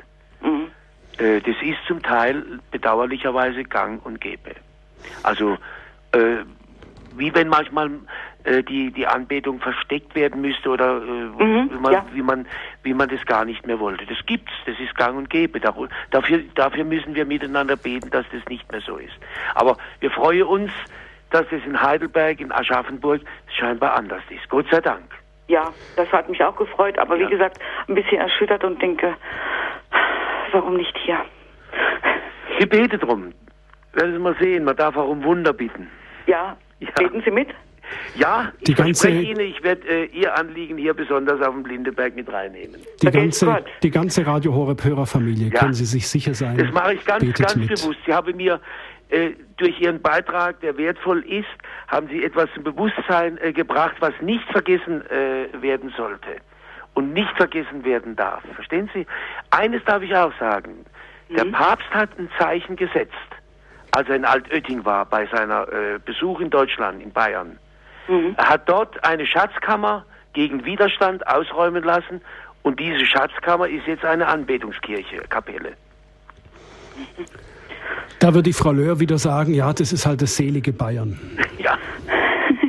ja, schon, schon etwa, aber ich gönn's den Landstrichen ja. Ja, und wenn, wenn sie so gütig und freundlich sind und die ganze Hörergemeinde da die wir so wirklich in der tiefen Diaspora sitzen und eben priesterlos sind. Äh, und dass man da vielleicht auch wieder mal ein bisschen die tieferen Schichten des Glaubens wirklich abspürt. Ja, also werde ich mir zum Gebet machen, schon morgen früh, wenn ich drüben vor dem Allerheiligsten bin. Heute Abend auch schon der Herr, Herr Pfarrer Kraus wird ja auch noch den Segen spenden ja. und ein Schlussgebet auch sprechen. Ja, gut. Das können dann Sie sich bin ich auch sein. wieder dabei, dann kann ich das Radio einschalten. Ich bedanke mich. Ich Alles bitte Gute. für Sie um Gottes Segen ja. und viel Kraft für Ihre priesterliche Tätigkeit. Danke. Und ich danke fürs Zuhören. Seid jetzt gut. Auf Wiederhören. Auf Wiederhören. Aus München begrüße ich jetzt eine Ordensschwester. Grüße ja. Gott. Grüß Gott. Ich möchte einen Beitrag leisten, weil mich das auch alles schon immer sehr interessiert hat. Aber ich habe in dem Buch von Josef Kardinal Ratzinger, Gott und die Welt, das Gespräch mit Peter Seewald sehr schön über die Anbetung gef gefunden. Und zwar wäre das gut, wenn das irgendwie, wenn Sie das notieren wollten, das ist die Seite 96 in dem Buch. Können Sie die Stelle zitieren, worum es Ihnen da ja, geht? Ja, kann ich, ja, wenn das nicht zu lang wird. Ich will das ganz gerne eben tun. Ich also wenn es nicht zu lang wird, also nicht zu lang bedeutet, wenn es 15 Sekunden dauert. Also ich sag's Ihnen jetzt. Äh, ich spreche eben, was wäre, was will man denn bei der Anbetung? Anbetung in einem richtigen Sinn verstanden heißt, dass ich mein Wesen erst als Beziehungssein richtig lebe, dass ich damit die innere Idee meines Seins richtig lebe. Und dann ist es ein Leben, das auf den Willen Gottes, nämlich auf das Einverständnis mit der Wahrheit und mit der Liebe zugeht. Es geht nicht darum, irgendetwas zu machen, damit Gott auch seine Freude hat.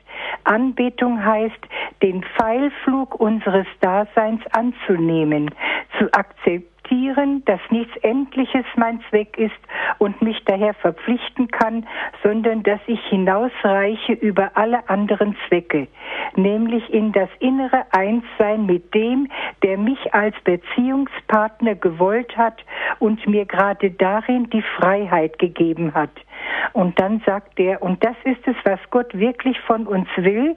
Und dann sagt der Heilige Vater, ja. Also ich finde das eine so wunderbare Stelle. Das hat mich sehr also äh, beglückt, wie ich das gefunden habe in dem Buch, weil man ja immer, auch wenn wir auch so Anbetung haben, ich habe natürlich kontemplative Exerzitien gemacht und dieses Dasein vor Gott, das kann ich in der Anbetung auch ohne weiteres durchführen, ohne viele Worte und so weiter. Aber das muss auch geübt werden. Ja. Aber ich wollte das, also dieses in dem Buch, das hat mich also wirklich fasziniert. Und wie empfinden Sie dieses Dasein vor Gott, Schwester? Ja, dieses einfach angenommen sein und ich gehöre Gott als Ordensschwester ohnehin und dass ich dann einfach hinweis, das ist mein Platz jetzt vor Gott und für und bei Gott zu sein und eben für die anderen da zu sein auf diese Art und Weise. Dankeschön. Vielen Dank. Bitte für diese schön. Stellungnahme, Schwester. Herzlichen Dank. Bitte schön, gerne. Wiederhören. Wiederhören. Herr Wallfahrtspfarrer, jetzt haben ja. wir gerade auch von der Schwester gehört, dass es wirklich eine, eine lebendige Beziehung ist, die hier passiert, ja. dass es wirklich um das Gegenüber geht, dass ich und wie, wie es der Mann beim Pfarrer von Ars sagte, er schaut mich an, ich schaue ihn an, dass hier wirklich Beziehung passiert. Äh, dessen war der Pfarrer von Ars sich bewusst. Er hat sogar gesagt, dass er sich selber wünscht, so beten zu können wie dieser einfache Mann. Nicht? Und wie die Schwester eben gesagt hat, zu Recht, es braucht Zeit, aber dass es ein personales Angenommensein ist, den Gedanke fand ich besonders jetzt wunderbar. Die Frau Löhr, die vorhin, mit der wir vorhin gesprochen ja. haben, aus der Diaspora, die in einem Pfarrverband eben lebt, wo es eben keinen Pfarrer derzeit gibt. Ähm, es ist ja so, in vielen Diözesen werden ja zum Teil gravierende und schmerzliche Pastoralreformen durchgeführt. Manche können meinen, das ist eine Verwaltung des Rückzugs. Befindet sich eigentlich die Kirche in Deutschland so gesehen im Niedergang? Müsste man da nicht mehr. Schwierig, solche Urteile zu fällen, verstehen Sie? Dann frage also ich. Ich persönlich möchte es nochmal sagen, wenn ich so äh, den Einsatz höre da für die Anbetung, macht es mir wieder äh, Mut. Manchmal komme ich auch auf den Gedanken, wohin äh, führt es, wohin geht es? Also, ich glaube aber, dass es in Zukunft auch in der Kirche in Deutschland, auch wenn die Pfarrverbände noch so groß sind, es wird diese Anbetung geben. Vielleicht wird man erkennen, oder das ist meine Hoffnung, dass es notwendiger denn je ist. Verstehen Sie? Woher will, sollen denn zum Beispiel geistliche Berufe kommen? Wenn nicht vor dem äh, Tabernakel, vor dem Allerheiligsten, wenn wir nicht Jesus bitten, dass er sie uns schenkt? Ich glaube sogar, dass die Kirche in Deutschland, vielleicht ist es, nennen wir es nicht Niedergang, sondern Armut, ihre Armut so erkennen äh, wird, dass äh, er allein die leeren Hände füllen kann. Das, dazu kann es kommen. Durch Verwaltung wird die Kirche nicht erneuert. Aber vom Tabernakel her, davon bin ich überzeugt, ist oft schon die Erneuerung und die Auferstehung der Kirche wiedergekommen. Das heißt also, dass Menschen in Gemeinden, die gerade keinen Pfarrer haben oder wo es keine eucharistische Anbetung gibt oder wo das geistliche Leben aus welchen Gründen auch immer da niederliegt, und denen es geht, jetzt wie der Frau Löhr, jetzt die nur als Beispiel, ja. dass diese Menschen durch ihr Gebet die Erneuerung der Kirche in der Hand haben, das sagen Sie. Davon bin ich überzeugt, ja. Davon bin ich überzeugt. Und zwar äh, auch theologisch bin ich davon überzeugt. Und wenn Sie in die Schrift reinschauen, dann müssen Sie doch sehen, dass äh, Jesus äh, das auch gesagt hat, dass wir um alles im Grunde bitten müssen und bitten dürfen. Verstehen Sie? Mhm. Davon bin ich überzeugt. Und äh, ich glaube auch, dass Gott äh, die Menschen weckt, wenn ich an diesen jungen Mann da in Aschaffenburg äh, äh, denke, den ähm, Dominik. Dominik, muss ich sagen, also äh, der Herr weckt diese Leute jetzt schon. Ich begrüße jetzt aus Singen den Herrn Deuter. Grüße Gott. Herr Deuter, sind Sie bei uns? Der Deuter ist nicht mehr da. Dann machen wir weiter mit der Diözese Freiburg mit der Frau Hausschop. Ah ja, guten Abend, Herr guten Dominik, Abend, ja. Äh, Dominik Milas, guten Abend, Herr Rektor ja. Dr. Kraus. Ja. Ich rufe an, um einfach Danke zu sagen. Danke für diesen Vortrag, für den Impuls und auch danke, dass ich davon schon profitieren durfte. Ich war letzte Woche in Gengenbach zur Anbetung, eine Woche von Montag bis Samstag. Und Schwester Einbeter, die das leitet zusammen mit Schwester Clarissa, die haben uns auf aufmerksam gemacht, dass Herr Rektor Dr. Kraus diesen Vortrag hält heute Abend. Und ich denke, die Mitbeterinnen Frau Rehse und Frau Esther, die hören genauso zu und freuen sich und die Schwestern auch. Ein großes, großes Danke. Es war eine Bereicherung. Es war auch genau, was rüberkam. Diese ja, es ist ein Segen, es ist eine lebendige Beziehung und auch dieses Schweigen lernen. Da zu sitzen, sich zu sammeln, ja. Haben Sie, haben Sie das vorher nicht können, Frau Hoschop? Sie waren jetzt also eine Woche bei den Gengenbacher Schwestern. Ja. Wenn ich das so richtig verstehe und ähm, haben dort auch eine Woche, waren auch eine Woche in der Anbetung sozusagen. Ja. Mhm. Und wie, wie, wie haben Sie das empfunden? Was hat sich bei Ihnen verändert durch die Anbetung? Verändert hat sich jetzt so sichtbar, glaube ich, vielleicht erstmal gar nichts, weil ich übe das schon eine ganze Zeit und ich habe das kennengelernt bei der Männergebetswache auf dem Lindenberg, wenn man hingeht so als Wallfahrer, die Männer sind da und ich denke, ich wünsche mir auch sowas. Und dann hatte Herr Dr. Kraus mich mal darauf aufmerksam gemacht, ja, in Gengenbach die Schwestern, die haben das auch. Aber vorab konnte ich ja schon üben auf dem Lindenberg oder bei anderen Anbetungen auch. Und wie haben Sie das geübt? Einfach zu sitzen. Nochmal. Sie also sitzen einfach nur da. Ich sitze da dann werde ich unruhig. Was mache ich denn jetzt? Will ich das noch? Ey, gehe ich raus oder gehe ich nicht raus? Ja. Und das lässt dann in der Übung lässt es dann nach. Also nicht von jetzt nach nachher, aber es lässt dann nach, dass er, ey, das ist ja schön. Und wie eine äh, Dame auch sagte, die Stunde, die geht vorbei. Es ist wie, naja, wie im Zeitraffer die, unsere Stunde ist schon vorbei, wir müssen jetzt ja gehen. Und in Gengenbach machen wir das jeweils morgens eine Stunde und mittags eine Stunde. Und das geht sehr, sehr schnell und diese Ruhe zu haben. Und wir waren drei Frauen, also zwei Damen, die kannten sich, ich kannte die anderen nicht.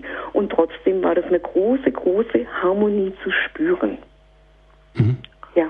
Das ist doch eine Frucht der, des Gebetes, nicht? Ja, ich sehe das ähm, auch so, ja. Hm? Äh, die Mutter Teresa, die ja auch sehr auf Anbetung Wert gelegt hat. Übrigens, als sie beim Katholikentag in Freiburg war, hat der damalige Erzbischof Oskar gefragt, was er denn für die Jugend äh, tun soll. Da hat sie gesagt, führen Sie die Jugend zur Anbetung. Ja. Mhm. Das war die Mutter Teresa. Und auch in Kalkutta oder wo die Schwestern sind, ist immer eine ewige Anbetung. Aber was Sie jetzt erfahren haben, ist doch, was sie auch gesagt hat. Wer miteinander betet, der versteht sich besser, hält auch besser zusammen. Ist ja. eine Wirkung der Anbetung. Ja, ja, auf jeden Fall.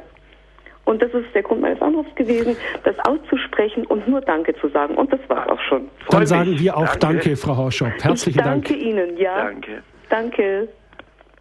Wir machen weiter mit Rheinfelden bei Basel. Ich begrüße die Frau Albert. Grüße Gott. Ja, grüß Gott. Äh, Herr Pfarrer Kraus, ich möchte auch bedanken für den schönen Vortrag und äh, meine Gedanken äh, kurz einbringen. Also bei uns ist einmal im Monat auch äh, Anbetung und am Samstagmorgen um neun bis zehn einmal im Monat nur und ist aber sehr wenig besucht. Aber ich, wenn es mir geht, bin ich da regelmäßig auch dort und ich muss sagen, das macht mich so froh und ich bin auch voller Gnaden, wenn ich dann nach Hause gehe. Und ich habe so ein großes Verlangen dann auch, dass ich die Heilige Kommunion am liebsten dort noch hätte oder könnte in mich aufnehmen. Aber also das ist einfach was Wunderbares, die Stille und vom Allerheiligsten zu sitzen und zu beten freut mich, dass es bei Ihnen so ist. Es, da sieht man, wie äh, auch verschiedene Rhythmen in den einzelnen Pfarrgemeinden sind. Wenn Sie das mir so sagen, ich weiß, eine Pfarrei in Freiburg, St. Peter und Paul, da ist an jedem Dienstag morgens von sieben bis acht. Ich freue mich, dass es solche Möglichkeiten äh, gibt mhm. und äh, wie Sie selber sagen, bei Ihnen ist die Sehnsucht stark, ja, doch. die Vereinigung mit Jesus zu mhm. haben. Nicht? Mhm, da möchte ich mal noch etwas sagen, was heute sage mal, oft nicht mehr gesagt wird, was man uns noch als Kommunionkinder gesagt hat, dass es eine geistig-geistliche Kommunion gibt. Mhm. Und es ist etwas ganz Intensives. Verstehen mhm. Sie? Geht durch alle Mauern, wenn Sie sich mit dem Herrn vereinigen. Mhm. Kommt er zu Ihnen, jetzt nicht in, wie in der Heiligen Kommunion, aber er kommt, er ist da. Ja, ja, schon. Aber man hat so großes Bedürfnis, dass man sagt, ach, wenn ich jetzt noch die Heilige Kommunion hätte. Und das Bedürfnis dann, ja. ist schon eine Art Kommunion, mhm. verstehen Sie? So schön, dass Sie das haben. Ich mhm. freue mich, dass Sie das sagen. Ja, ich bin auch glücklich drüber. Gell? Mhm. Und gute Zeit. Ihnen und, auch. Und vielen Segen, Dank, ja. gell? Ja, Wiederhören. Herzlichen Dank, Frau Albert. Albert. Jetzt aus München begrüße ich Frau Blum. Ja, guten Abend. Guten Abend. Ja, ich möchte mich auch für das Thema bedanken vor allem und auch das Letzte, was Sie gesagt haben mit der geistigen Kommunion. Ich bin nämlich seit vielen Jahren krank, dass ich überhaupt in gar keine Kirche mehr reingehen kann, höchstens zufällig mal, wenn ich beim Arztbesuch vorbeikomme. Aber ich kann nicht zum. Aber was ich erzählen wollte, dass ich die Anbetung trotzdem äh, gut finde, auch wenn man nicht in die nicht mehr so wie früher vielleicht in die eucharistische Anbetung gehen kann, weil man krank ist. Ich habe in jedem Zimmer, äh, wo ich mich aufhalte, ein Bild von diesem barmherzigen Christus hängen, den äh, es von der Schwester Faustina zu kaufen gibt. Dieses Bild. Das die Christusdarstellung, wo die Strahlen von Jesu Herzen ja, ausgehen. Ja, mit den Strahlen. Mhm. Und dadurch, dass ich in jedem Zimmer dieses Bild habe, komme ich einfach nicht bloß konzentriert, eine Stunde kann ich gar nicht sitzen, aber ich komme immer vorbei, fasse die Strahlen an oder ich schaue ihn an, liebevoll und bete das, was in Fatima empfohlen worden ist. Ich glaube an dich, ich liebe dich, Wunderbar. ich bete dich an und ich vertraue dir und bitte dich um Verzeihung für die, die nicht an dich glauben, die nicht dich lieben und die nicht, dich nicht anbeten. Und das ist so mein Wiederholungsgebet, einfach auch als Ausgleich für die vielen, die eben, wie gesagt, nicht beten. Und Sie haben jetzt ein paar Mal nach der Wirkung gefragt. Also ich habe früher Meditationskurse mitgemacht und habe dieses stille Gebet gelernt. Und die größte Wirkung kann ich erzählen. Fünf Jahre später, nachdem ich den ersten Kurs mitgemacht habe, hat meine Tochter, die war dann inzwischen 13, gefragt, sagt sie, ach, der Pater so und so, war das da, wo du lieb geworden bist? Ach nein ist das, ist das der Ort, wo du lieb geworden bist. Weil wir hatten eine völlig neue Beziehung, als wir vorher haben, hatten. Und jetzt bei dieser Kurzanbetung verbinde ich mich mit dem Tabernakel in meiner Ortskirche in der Nähe und äh, ab und zu und nehme diese Bilder. Und meine Wirkung ist, dass ich zum Beispiel manchmal sage, äh, ich bringe dir heute bloß mein Chaos. Mehr kann ich dir heute gar nicht anbieten. Aber schenk du mir, ordne du mein Chaos und schenk mir deinen Frieden. Und wenn ich das fünf Minuten so bete, ist mein Chaos geordnet und der Friede ist da und die Freude auch noch. Und ich kann überhaupt nichts Besseres Menschen empfehlen, äh, als so mit den wirklichen Gefühlen, die man hat oder auch wenn man Streit hat oder sowas, ihm zu bringen, sagen, ich krieg das momentan nicht auf die Reihe, aber vielleicht du oder nicht vielleicht, bitte du. Und einfach mal still da sitzen, ihn anbeten, mich über ihn freuen, da sein. Es ist ein Austausch der Wesen, habe ich das Gefühl. Ich gebe von meinem Wesen, er nimmt von meinem chaotischen Wesen, menschlichen, beschränkten Wesen und schenkt mir von seinem göttlichen Wesen, von seinem reinen, klaren Wesen, liebevollen Wesen. Es ist ein Austausch äh, der, ja, der, der Wesenart. Ist wunderbar. Das ist, äh, ja, also ich danke Ihnen, dass Sie das so auch gesagt haben, was der Herr in Ihrem Leben bewirkt. Das Gebet von Fatima, mein Gott, ich liebe dich, ich bete dich an, äh, für alle, die dich nicht, also das Stellvertretungsgebet ja. ist wunderbar. Übrigens, wenn Sie vor dem äh, Bild der Schwester Faustina beten, ist das Anbetung. Zwar keine eucharistische Anbetung, aber es ist Anbetung, ist doch ganz klar. Ja, ich denke auch. Nachdem ja. mir was anderes nicht mehr möglich ist, äh, wollte ich das sagen. Und das kann man ganz oft am Tag machen. Jedes Mal, wenn ich vorbeikomme an dem Bild und das anschaue. Herzlichen Dank, Frau Blum, für Gut. Ihr Zeugnis. Dankeschön. Wiederhören. Herr Dr. Kraus, das ist doch eigentlich genau so, was die Frau Blum sagte. Ähm, jeder kann Jesus am Jakobsbrunnen sozusagen was geben. Die Frau am Jakobsbrunnen wollte Jesus Wasser geben und jetzt die Frau Blum gibt Jesus ihr Chaos ja. und er verwandelt das Chaos in Ordnung. Ich freue mich für all das, was man da jetzt gehört hat. Ist doch äh, der Geist Gottes, der aus den Menschen spricht, nicht? Mhm. Was da zusammengetragen wird kann man gar nicht, äh, gar nicht hoch genug einschätzen. Mit den Hörern bleiben wir in München. Ich begrüße Schwester Clementine. Ja, einen schönen guten Abend. Guten Abend. Eine barmherzige Schwester aus München, Ja. eine Vinzentinerin und äh, arbeite in der Seelsorgstelle für psychisch Kranke und unsere Aufgabe heißt der Jakobsbrunnen. Ah, schön. Das wird spannend, gell? Ja. Und es ist so, dass wir Menschen wirklich begleiten, also die psychisch krank sind und sie wirklich an den Brunnen zur Begegnung mit Jesus führen. Und unsere Aufgabe, also unsere, unsere, unser Anliegen ist, dass wir die Menschen wirklich in die Eucharistie und zur Anbetung führen. Und wir haben vor 20 Jahren angefangen und es war eigentlich selber, mit der Anbetung ging es eigentlich los. Also und wir, da war die Mutter Teresa, war für mich da ganz großes Vorbild, weil die immer gesagt hat, wir müssen viel beten, weil wir haben viel zu tun. Ganz kurz, jetzt, dass ich das richtig verstehe. Sie haben gesagt, mit der Anbetung, da ging es los. Was Ja. ging los mit der Anbetung? Mit der, also wir haben dann die tägliche Anbetung eigentlich erkannt, dass das ganz wichtig ist für die Aufgabe, dass wir also in der Anbetung unsere eigene Armut und die Unheilssituation der Menschen wirklich immer vor Jesus bringen. Und Menschen, die halt so zu uns kommen und die immer kommen, da spüren wir halt wirklich die Verwandlung, dass die Menschen wirklich, also ja, wirklich heil werden und eigentlich nicht mehr so viel in Kliniken müssen, sondern wirklich Jesus suchen. Und das ist für uns, also für mich selber als barmherzige Schwester, das ist eigentlich selber dann mein eigener Verwandlungsprozess gewesen oder auch Heilungsweg. Und ich bin eigentlich sehr, sehr froh, dass, dass der Referent eigentlich den Vater Vinzenz erwähnt hat, Ja. weil das ja auch ein ganz, ganz großer Beter war. Sie selber sind auch verwandelt Genau, worden. ich bin, ja, ich bin selber verwandelt worden durch diese Begegnung mit Jesus in der Eucharistie. Ist es das, wo vorhin eine Hörerin sagte, die Tochter sagt, ist es das, wo du damals lieb geworden bist? Ja, das ist Angenommensein oder das Geborgensein in der Liebe Jesu. Und ich denke, die Menschen heute sind sehr einsam und also wirklich, äh, und dass die wirklich die Würde wieder bekommen, die Jesus der Frau am Brunnen geschenkt hat. Und wir dürfen das wirklich, wirklich erfahren. Ich, ich freue mich, dass ich eigentlich nur drankommen bin, weil Ja. ich wollte es unbedingt als Zeugnis geben, dass das wirklich gibt. Gell? Ja. Also, liebe Schwester, Ihr Wort ist auch das beste Schlusswort. Dass Menschen verwandelt werden Aha. durch ihre, äh, indem sie anbeten und diesen Kranken begegnen. Also etwas Größeres kann es doch gar nicht geben. Ja, ganz genau. Und, Ja. und ich bin Ihnen sehr, sehr dankbar, für, dass Sie das genau mit der Stelle angefangen haben Ja. und äh, was Sie so ausgeführt haben. Das ist wirklich, also das ist das größte Gnadengeschenk, wenn wir dahin geführt werden. Beim Schlusswort sind wir noch nicht, aber bald. Zwei Hörer haben wir noch in, die Leit Ja. in der Leitung, die möchte ich noch rannehmen. Schwester Ganz Clementine, herzlichen Dank. herzlichen Dank für Ihr Zeugnis. Bitte, ja.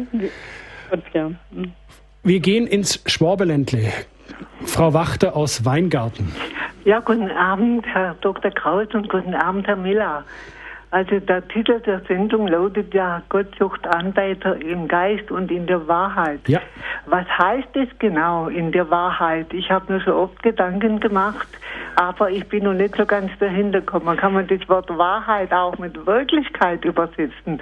Oder wie soll man das verstehen? Ja, folgendes. Ich habe, äh, ich kann es Ihnen noch mal sagen, ganz kurz. Wahrheit bedeutet keine abstrakte Wahrheit, auch nicht die Wirklichkeit. Wahrheit bedeutet Jesus. Er sagt, ich bin die Wahrheit. Nicht? Wahrheit bedeutet, ähm, dass, ähm, ja, äh, dass äh, wir durch ihn, in ihm und mit ihm beten. Verstehen Sie? Durch Jesus Christus, unseren Herrn, so beten wir oft. Ja? Das ist Jesus Aha. die Wahrheit. Ja. Absolut. Ja. Ja, aber was heißt, wir sollen ihn in der Wahrheit anbeten? Durch ihn und mit ihm beten, ja. Ja. Aha. Verstehen Sie? Ja. So habe ich es verstanden, so habe ich es auch versucht, äh, ja, zu erkennen. Ne? Ja. Mhm. Ja, Gut, vielen Dank. bitte. Wiederhören. Danke, Frau Wachter. Gruß nach Weingarten. Und jetzt als letzte Hörerin aus Tuttlingen begrüße ich die Frau Mali. Grüße Gott. Grüß Gott. Ich möchte ähm, ein Zeugnis ablegen äh, für viele andere, weil Eucharistiehelfer oder Helferinnen dürfen auch das Allerheiligste aussetzen. Es gibt auch Kurse in jeder Diözese. Und ich selber habe vor sieben Jahren durch Medjugorje angefangen in unserer Klinik. Ähm, jede Woche anfangs, dann wurde es mir zu viel, dann 14-tägig. Und jetzt zum Priesterjahr habe ich unseren Dekan gefragt und unseren Stadtpfarrer, ob ich es nicht wöchentlich in unserer Pfarrkirche nach dem Donnerstag Gottesdienst, nach dem 9.30 Uhr äh, Gottesdienst, äh, noch eine Stunde Anbetung halten darf in der Marienkapelle. Und seit, ja, seit dem Priesterjahr ist es in Tuttlingen möglich. Und ich denke, ich möchte die, die Menschen ermutigen, man muss natürlich da selbst auch äh, Zeit investieren, bereit sein. Ähm, Von nichts kommt nichts. Ich halte äh, e-, etwas geführte An Anbetung und mit Stille. Weil es gibt am Anfang viele Menschen, ich weiß es von der Klinik, die können Stille gar nicht gut ertragen. Und manche oder viele Menschen müssen auch erst langsam hingeführt werden. Durch Gebet, durch Lobpreis, durch Singen, durch Impulse, um dann später die Stille, in die Stille zu kommen, überhaupt in die Stille zu kommen und dann später vielleicht auch die Stille besser zu ertragen und wie, wie die anderen gesagt haben, am Schluss dann auch in der Stille sitzen zu können. Nur bei Jesus einfach da zu sein. Also ich möchte einfach viele Menschen ermutigen, zu ihren Pfarrern oder Seelsorgeeinheit zu gehen. Und wenn sie Eucharistiehelfer sind, dürfen sie das auch. Und sie können diese zusätzlichen Kurse machen für eucharistische Anbetung bis hin zur Aussetzung der großen Monstranz. Frau Mali, vielen Dank für diesen Hinweis. Ja. Vielen Dank. Gerne. Herr Dr. Kraus, ja. jetzt haben wir, ich hätte nie gedacht, offen gestanden, dass so viele Hörer anrufen bei so einem Thema. Aber jetzt haben wir wirklich ein sehr breites Spektrum an Hörerbeiträgen gehabt. Wie, wie, wie wirkt es jetzt so auch auf Sie? Also ähm, muss Ihnen sagen, ich bin also mit allem bis zum letzten Beitrag der Frau von Tuttlingen, die also die Anbetung da in der Klinik oder in der Pfarrkirche ermöglicht. Ich bin mit großer Freude und Dankbarkeit äh, erfüllt und wie Sie hätte ich das auch nicht, hätte ich auch nicht damit gerechnet, dass so reiche Erfahrungen, Zeugnisse doch kommen. Das heißt doch, dass ich in der Anbetung wirklich was tut ja. mit den Menschen. Vielleicht ist es wirklich wie dieses äh, verborgene, lebendige Wasser beim Jakobsbrunnen. Verstehen Sie? Ja. Ich habe rausgehört, ähm, jetzt bei der letzten Hörerin, die, das, die hat sozusagen auch eine Anleitung sozusagen angeregt, dass es auch. Kurse gibt für Eucharistiehelfer, dass sie eben eine Anbetung auch leiten können ja. oder das Allerheiligste auch aussetzen können. Ich habe ein wenig im Internet recherchiert. Äh, da bin ich auf zwei ganz interessante Webseiten gestoßen. Anleitungen und Tipps, wie man eine Anbetung überhaupt initiiert, wie man zum Pfarrer geht, wie man die Leute anspricht, ähm, wie man auch eine Anbetung gestaltet, findet man auf ganz einfach www.ewige-anbetung.de.